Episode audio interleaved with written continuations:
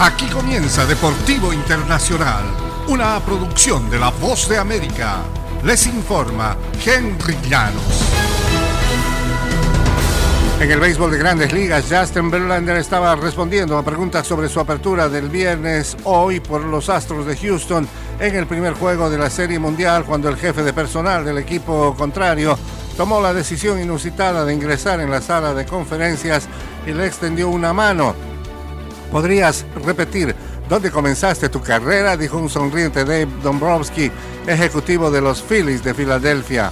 Como gerente general de Detroit, Dombrowski reclutó a Verlander como la segunda selección general en el draft amateur de 2004.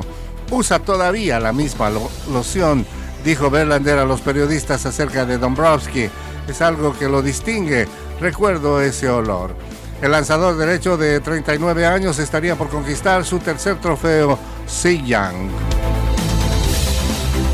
En el fútbol americano, los Ravens han montado al fin un récord de triunfos. Tom Brady atraviesa en cambio por su peor seguidilla en 20 años. Lamar Jackson lanzó para 238 yardas y dos touchdowns en la segunda mitad con Baltimore que vino de atrás y derrotó el jueves 27-22 a Tom Brady y los Buccaneers de Tampa Bay sumidos en una mala racha.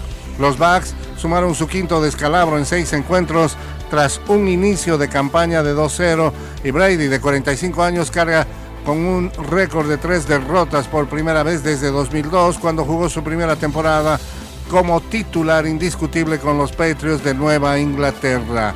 Simplemente no hemos jugado lo suficientemente bien para ganar, reconoció Brady, quien estuvo cerca de irse por segundo encuentro consecutivo sin un pase de anotación.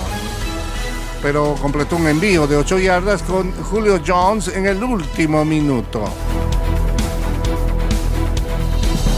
En el ambiente de la Fórmula 1, los organizadores del Gran Premio de México anunciaron el jueves una extensión de contrato por tres años que garantiza que la máxima categoría del automovilismo regrese a la capital mexicana hasta 2025.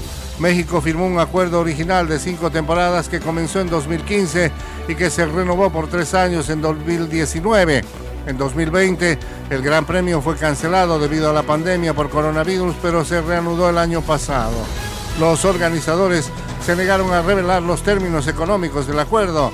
No digo lo que cuesta porque hay una cláusula de confidencialidad, lo que sí puedo decir es que las condiciones son de privilegio, son especiales y se debe al cariño que la comunidad ha demostrado a la Fórmula 1, dijo. Y hasta aquí Deportivo Internacional, una producción de La Voz de América.